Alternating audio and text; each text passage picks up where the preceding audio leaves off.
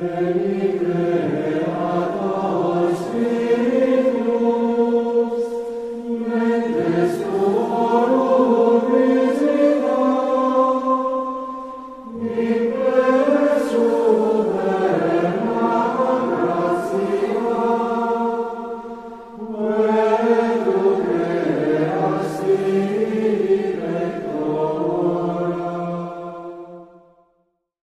escuchando la voz del Señor. Reciba un cordial saludo, queridos hermanos. Les saluda el Padre Juan Carlos Cuellar, queriendo compartir con ustedes una breve reflexión acerca de los textos de la Sagrada Liturgia para este día. Comenzamos hoy la meditación continuada de la carta a los Hebreos. Aunque su autor no es directamente San Pablo, sí sabemos que debe haber sido un cristiano cercano a él, puesto que sus temáticas e intervenciones se asemejan a las del apóstol. Por ello se incorpora dentro del Corpus Paulinus. Sus enseñanzas son riquísimas, particularmente por su atención al sacrificio de Cristo como una verdadera ofrenda sacerdotal. Semejante a las cartas paulinas, en ella vemos dos grandes partes, una doctrinal y otra moral, en qué creemos y cómo lo vivimos. En la primera, nos dicen los biblistas, encontramos cinco grandes temas. La condición divina de Jesús, su superioridad frente a los ángeles, su superioridad frente a Moisés, la excelencia del sacerdocio de Cristo por sobre el Levítico y la superioridad del sacrificio en cruz por sobre los que se ofrecían en la ley antigua. En la parte moral encontramos, por otro lado, otros cinco grandes temas. El seguimiento de Cristo, camino de salvación, la imitación de aquellos que han aceptado la revelación del Señor, la esperanza del cristiano y las normas de su vida, así como una motivación para animar al creyente a pesar de las dificultades del camino. Con esta breve introducción, consideremos el tema que se nos presenta hoy. Dice la carta a los Hebreos en su primer capítulo, versículo 2, Dios nos ha hablado por medio de su Hijo. Al meditar el pasaje de la carta, ciertamente resuena en nuestros corazones de un modo singular esta afirmación. Dios siempre ha estado presente en la historia de la humanidad. Nuestro Dios es un Dios cercano que ha salido al encuentro del hombre. No lo ha abandonado al azar, continuamente ha venido a él sin embargo, en la plenitud de los tiempos, el amor misericordioso del Padre ha querido hablarnos por medio de su Hijo. Dios se nos ha revelado a sí mismo. Él nos ha mostrado quién es Él y quiénes somos nosotros.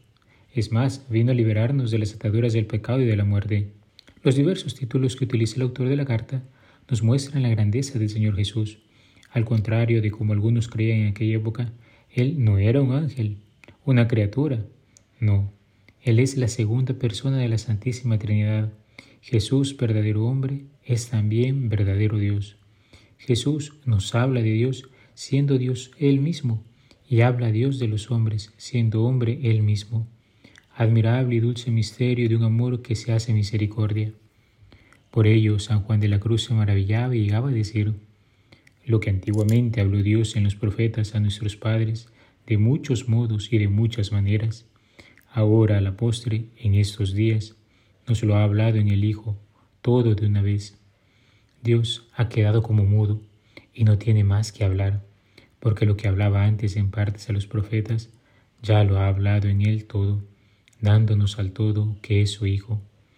Por lo cual, el que ahora quisiese preguntar a Dios o querer alguna visión o revelación, no solo haría una necedad, sino haría agravio a Dios no poniendo los ojos totalmente en Cristo, sin querer otra alguna cosa o novedad, porque le podría responder Dios de esta manera diciendo, si te tengo ya habladas todas las cosas en mi palabra que es mi Hijo, y no tengo otra, ¿qué te puedo ahora responder o revelar que sea más que eso?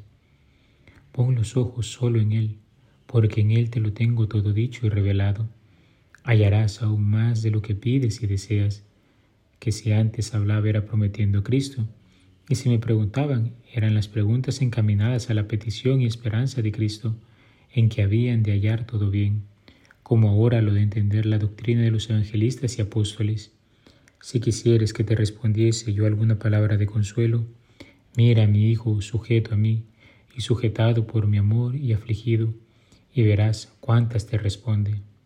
Por otro lado, queridos hermanos, en el Santo Evangelio, contemplamos el inicio del ministerio público de Jesús según San Marcos.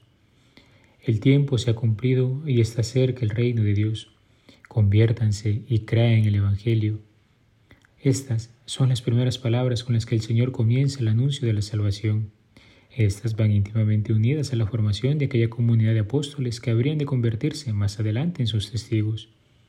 De este modo vemos cómo la entrada en el reino supone la conversión del corazón, supone un cambio de actitudes y comportamientos de tal modo que se viva conforme a lo que se cree. Asimismo, fe y conversión van unidas al seguimiento de aquel que pasando por el camino nos llama a ir tras él. ¿Qué es lo que hemos de creer y cómo hemos de vivir? Nos lo enseñará Jesús, aquel del que el día de ayer escuchábamos, los cielos decían, Tú eres mi Hijo amado en quien me complazco. El Papa Benedicto XVI, en el Ángelus del 26 de febrero del 2012, decía, Jesús proclamaba, se ha cumplido el tiempo y está cerca el reino de Dios. Anuncia que en él sucede algo nuevo. Dios se dirige al hombre de forma insospechada, con una cercanía única y concreta, llena de amor. Dios se encarna y entra en el mundo del hombre para cargar con el pecado, para vencer el mal y volver a llevar al hombre al mundo de Dios. Pero este anuncio se acompaña de la petición de corresponder a un don tan grande. Jesús en efecto añade, conviértanse y crean en el Evangelio. Es la invitación a tener fe en Dios y a convertir cada día nuestra vida a su voluntad orientando hacia el bien cada una de nuestras acciones y pensamientos. Roguemos al Señor nos conceda la gracia de saber reconocer su paso por nuestra historia, para que escuchando su voz nos pongamos en camino de conversión y demos frutos de vida eterna en nuestras vidas. Soy el Padre Juan Carlos Cuellar, que tengas un muy bendecido día. Alabado sea Jesucristo, por siempre sea alabado.